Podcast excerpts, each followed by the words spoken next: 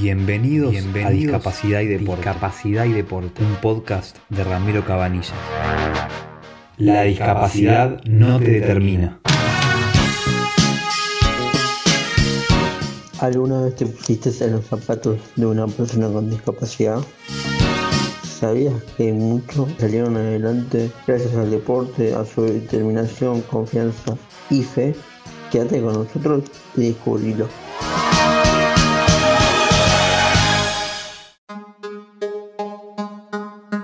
En este capítulo vamos a hablar con Ariadna Edo. Es una española nacida en 1998. Tiene una discapacidad visual. Se llama e. Stuttgart, el síndrome o, la discapacidad. Ella nos va a explicar un poco mejor. Ha competido en, Tokio. Eh, y nos va a contar un poco de su historia de vida y cómo repercutió la discapacidad en ella eh, Ariadna, ¿cómo estás? Muchas gracias por el, tiempo. Hola, buenas. Eh, pues nada, os cuento un poco, pues eso, lo que has comentado, el cómo eh, me detectaron la enfermedad y, cómo me ha afectado en, mi vida. Yo, que yo sepa, nací sin, o sea, con discapacidad, pero es decir que con, con bastante resto visual, por lo menos. Yo no, porque al final es una enfermedad genética. pero yo no me di cuenta que empecé, o sea, yo empecé a ver mal y a saber que algo me pasaba con ocho años, que fue cuando en la pizarra del colegio pues no veía bien desde última fila y me quejé a mis padres y demás y nada, tras muchas, muchas, muchas pruebas pues me detectaron la, la enfermedad de Stargardt que consiste en, está afectada digamos la mácula que es lo que da la agudeza visual del ojo y, pero, y al estar afectada esa zona, pues directamente no tengo agudeza visual prácticamente por nada del ojo. Y aparte también se me van muriendo células eh, en el ojo, entonces esas células se van convirtiendo como en manchas, pero esas manchas son zonas ciegas por las que directamente pues no veo en esa parte del ojo. Eh, cambia por, o sea, por cambios hormonales, eh, es degenerativo, sí que es verdad que desde que me la detectaron hasta ahora que ahora tengo 24 años, pues sí que me ha ido a peor, pero bueno, por suerte sí que puedo hacer dentro de lo que cabe vida mm, relativamente normal. Eh, y me valgo bastante por mí misma, no necesito mm, eh, bastón y, y, eso, y me defiendo en mi día a día. Y nada, yo he sido una chica que de toda la vida siempre ha hecho muchas actividades extraescolares, ya sea deporte, eh, música y demás y, llevo toda la vida nadando. Entonces, eh, pues nada, yo sinceramente a pesar de que me detectasen la discapacidad, siempre he seguido mm, nadando y bueno, y pues hasta ahora prácticamente. Me sacaste la, la pregunta, ¿cuándo empezaste a nadar y cómo y por qué? ¿Y cuándo empezaste a competir? Eh, empecé a nadar a los tres años y empecé a nadar en una piscina que estaba cerquita de casa, de mi casa de Castellón, porque pues simplemente mis padres mm, pretendían que empezase a nadar eh, para aprender, porque como en mi otra casa de verano sí que tengo piscina, pues para que eh, supiese nadar si me tiro a la piscina o algo así. Y en esa piscina pues estuve hasta los 10 años eh, nadando, pero simplemente nadando con cursillos. A los 10 años empecé en mi primer club de natación y empecé a competir a nivel convencional con gente sin discapacidad. Y fue en la temporada 2013-2014 cuando, cuando conocí que podía competir con gente con discapacidad y en igualdad de condiciones que yo, yo al final. Eh, entonces fue en esa temporada, en la de temporada 2013-2014, cuando yo empecé eh, en natación adaptada también. Y ya en la temporada siguiente, la 2014-2015, en 2015 fue cuando ya fui a mi primer eh, internacional y en verano a mi primer mundial y donde ya empecé a ganar medallas en, en podiums internacionales. Ya, ya empezaste en lo más alto. Eh, me gustaría que te cuentes un poco eh, cuántas categorías hay en, en la capacidad visual. En, o sea, es verdad que cada deporte tiene su, su, forma de clasificar las categorías y demás. En natación tenemos 14 categorías en general, con las cuatro discapacidades, que son intelectual, física, parálisis cerebral y visual. Eh, de la 1 a la 10 son personas con discapacidad física y parálisis cerebral que eh, se clasifican pues, en cuanto a grado de movilidad y centímetros al final del cuerpo. La, la, S14 es para gente con discapacidad intelectual y la S11, la S12 y la S13 somos los, eh, las personas con discapacidad física. La S11 eh, son personas que son ciegos totales o casi ciegos totales y compiten con gafas opacas, totalmente opacas, que te revisan siempre antes de, competir y demás. Y luego la, la categoría perdón, 12 eh, y 13 pues se clasifica en cuanto a la 12 tiene menos grado de visión que, que la 13, en ese orden va de menos hasta más. O sea que vos sos ese 11. No, yo soy ese 13 porque tengo discapacidad visual, o sea, tengo esto visual. Ah, ok.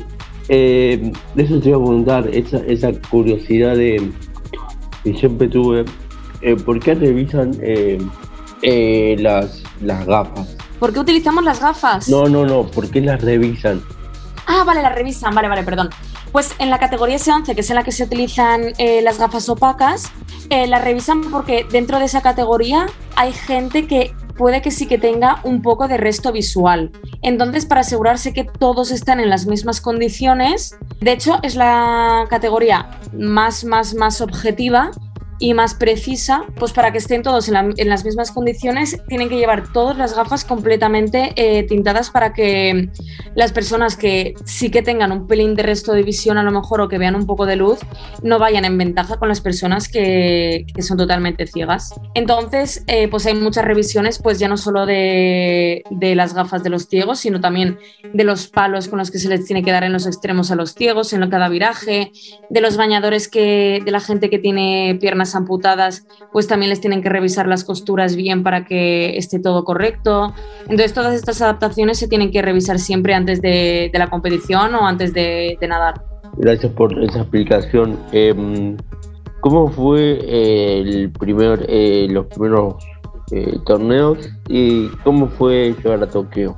Mi primera competición internacional fue en abril de 2015, que fue un Open de Berlín eh, en el que mi objetivo simplemente era clasificarme internacionalmente en cuanto a la categoría visual, porque yo acababa de empezar, eh, y hacerme las mínimas para, para, el Mundial de ese verano.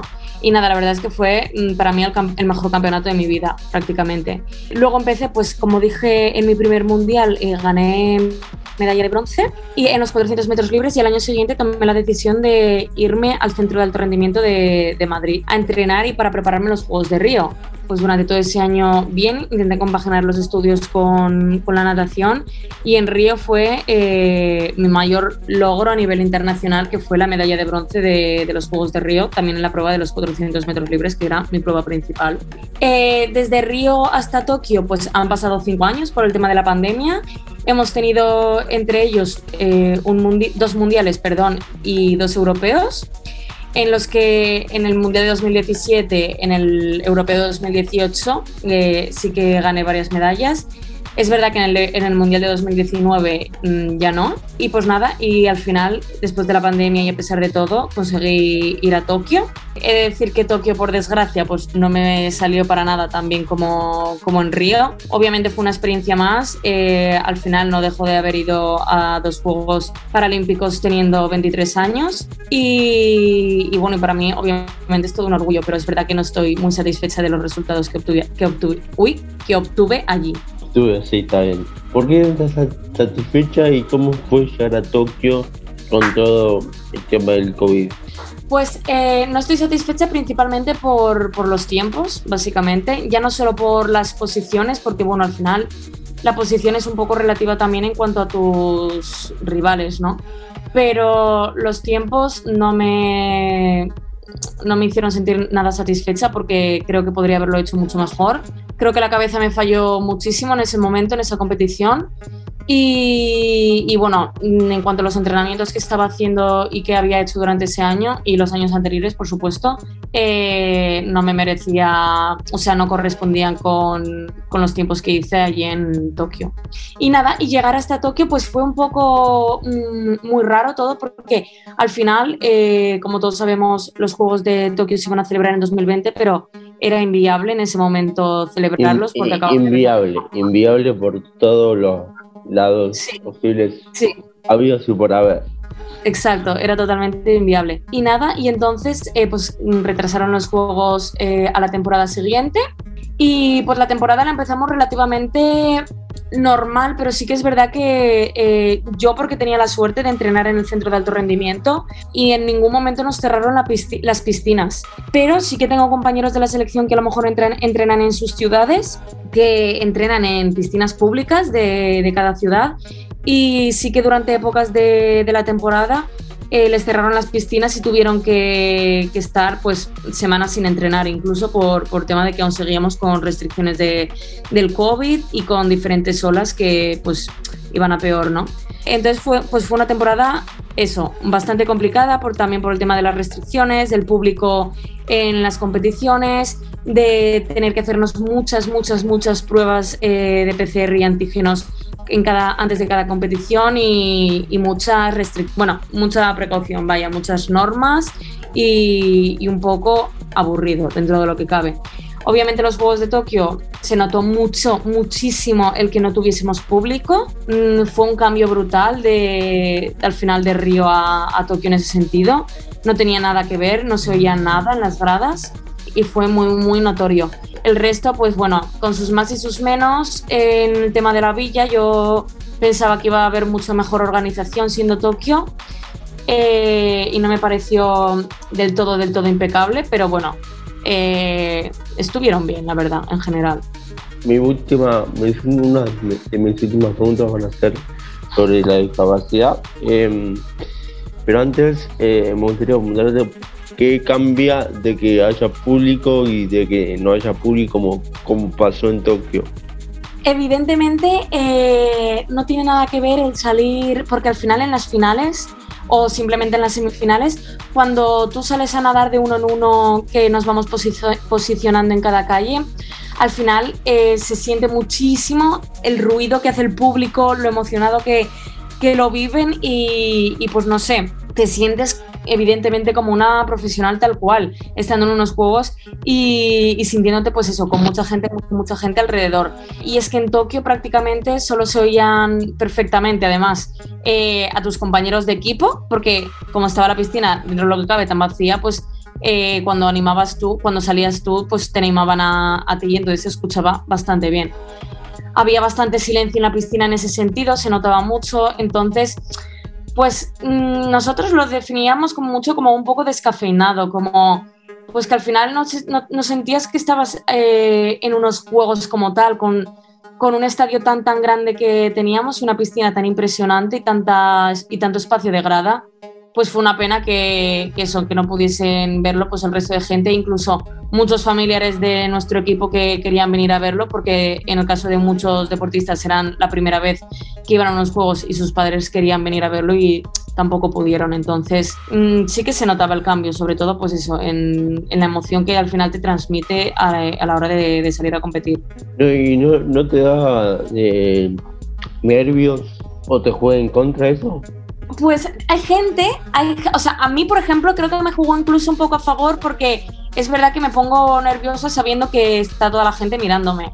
Pero es verdad, pero también a mucha gente, eh, el hecho de que haya mucha gente gritando y demás, eh, le motiva mucho, le, excita y, y, es, y, eso es bueno, ¿sabes? Entonces, depende de la persona, pues hay gente que sí que jugó a su favor, pero hay mucha gente, especialmente yo creo que mayoritariamente, que a, la mayoría no le, les pareció un poco mal, en plan que preferirían que hubiese habido más gente. a mí me daría un poco de pánico igual. Eh, la verdad que sí, la verdad que sí. Ya yendo para las últimas dos preguntas, me gustaría aprender un poco las cámaras, preguntarte sobre em, cómo ves el mundo de las personas con discapacidad y deporte paralímpico a nivel mundial y, a nivel a nivel país en España. Em, vale. pues eh, a nivel nacional eh, he de decir que, que, bueno que dentro pero creo que aún queda mucho mucho por hacer en cuanto a los medios de comunicación y a que se visibilice más el deporte paralímpico, porque hay gente que, desconoce este mundo y mismamente todos mis amigos no sabían prácticamente de este mundo o que personas con discapacidad visual, ya no solo ciegas, sino también con discapacidad visual, eh, podían competir. Entonces, pues eso, mismamente, por ejemplo, todos mis amigos eh, empezaron a saber un poco más de este mundo, pues a raíz de, de cuando yo empecé a competir con natación adaptada. Y es verdad que poco a poco vamos teniendo un pelín más de visibilidad en los medios de comunicación y sobre todo si miras atrás hace 20 eh, años, en los Juegos de Barcelona 92, por ejemplo, mm, pues para nada tenía que ver eh, la repercusión que tuvo entonces a la repercusión que tendría, por ejemplo, hoy en día eh, unos Juegos Paralímpicos aquí en, en España. Hay, hay, mucha diferencia en el sentido de patrocinios en cuanto al Comité Paralímpico Español y en cuanto al Comité Olímpico Español. Obviamente el Comité Olímpico Español tiene mucho más dinero porque ah, pues, se apuesta mucho más por, por ellos. Eh, nosotros aún estamos un poco más en la sombra, pero es verdad que, como digo, hemos mejorado muchísimo en estos últimos años, bastante, de verdad. Antes no habían becas ni nada de eso y ahora hay muchas becas dentro de lo que cabe. Pero bueno, aún queda mucho por hacer y espero que poco a poco eh, se normalice también un poco más el tema de, de la discapacidad, porque siempre va a haber eh, personas con discapacidad y, bueno, y que también nos tengan en cuenta y que nos pongan en valor los deportes con discapacidad, que hay gente que incluso se piensa que, eh, el deporte paralímpico es prácticamente rehabilitación, que es muy fácil. Y demás. No, no, nada que ver. Es todo lo contrario. Ya, ya. Entonces, pues bueno, espero que poquito a poco eso se vaya mejor. Y es cierto que a nivel mundial veo muchas diferencias en cada país, porque por ejemplo, algo que últimamente sí que he remarcado más y que sería un gran paso es que, por ejemplo, en muchos deportes, eh, en otros países, bueno, en otros países, en los, a los deportistas de alto nivel, por ejemplo, eh, directamente después de acabar su vida deportiva, les asignan un puesto eh, pues en el ejército, en la Policía Nacional o en el cuerpo o en algún cuerpo institucional. Cosa que aquí en España mm, para nada tenemos esa posibilidad en general. Eh, supongo que evidentemente ya depende de cada país, pues hay países eh, que lo tienen más normalizado, mucho más normalizado el tema de la discapacidad y otros que incluso lo tienen mucho peor. Pero ahí ya no, no lo tengo tanto en cuenta. En cuanto a nivel, por ejemplo, competiciones eh, convencionales y competiciones de natación, de deporte adaptado, pues yo creo que sí que hay bastante diferencia al final, pues como decimos siempre, en los medios de comunicación y sobre todo en, en la organización. Creo que el deporte paralímpico, por desgracia, no se le da mm, para nada el mismo valor que al deporte convencional. Entonces, bueno, pues creo que, que, que vamos un poquito por detrás en todos los aspectos. Eh, justo en Argentina el deporte paralímpico. Está bueno, está, tiene potencial, pero hay que, hay que empujarlo para que, para que claro. Porque justo natación eh, tiene mucho futuro para mí.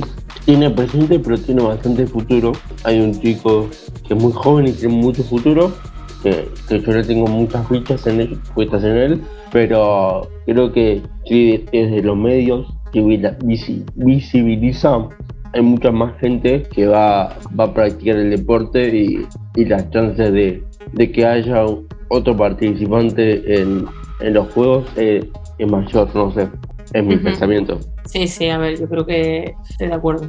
Es lógica pura, claramente.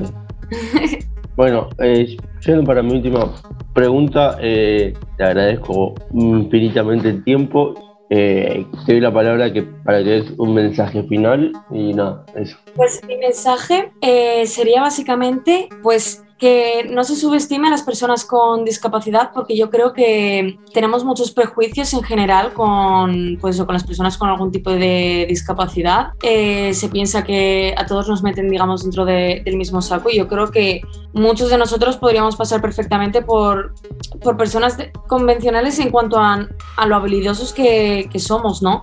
Yo creo que, que, que cada uno tiene su discapacidad, pero al final aprende a vivir con total normalidad en cuanto a sus en cuanto a sus discapacidades y busca pues sus alternativas y habilidades diferentes pues para, para solventar lo que hace la gente convencional y demás. Entonces, yo creo que muchas veces se nos ponen muchos límites que, que, realmente no tenemos o que tenemos por lo menos mucho menos. Entonces, pues bueno, yo animo obviamente a toda la gente a, que haga deporte y especialmente pues eso, las personas con discapacidad porque yo creo que te ayuda mucho también a, a crecer, mm, a desarrollar como persona y a, no sé, a mí es que el deporte, es decir, que me ha dado la vida en todos los sentidos, he aprendido demasiado y yo qué sé, yo a pesar de mi discapacidad, creo que eh, la discapacidad en sí me ha dado mucho más de lo que me ha podido quitar, ¿sabes? Entonces, pues bueno, eh, creo que es algo, pues eso, a repuntar. Eh, me quedo con dos frases. La discapacidad me ha dado mucho más de lo que me quitó. Hagan, recomiendo que hagan deporte y si es natación, muchísimo mejor. ya. Muchísimo mejor. Muchas gracias Ariadna y espero que te haya interesado. Para terminar me gustaría eh, decir que el deporte sirve para la aceptación personal un montón, así que mm, dejo con este mensaje final. Muchas gracias Ariadna, espero que te haya interesado este contenido y te pido que lo compartas con tus conocidos. Muchas gracias.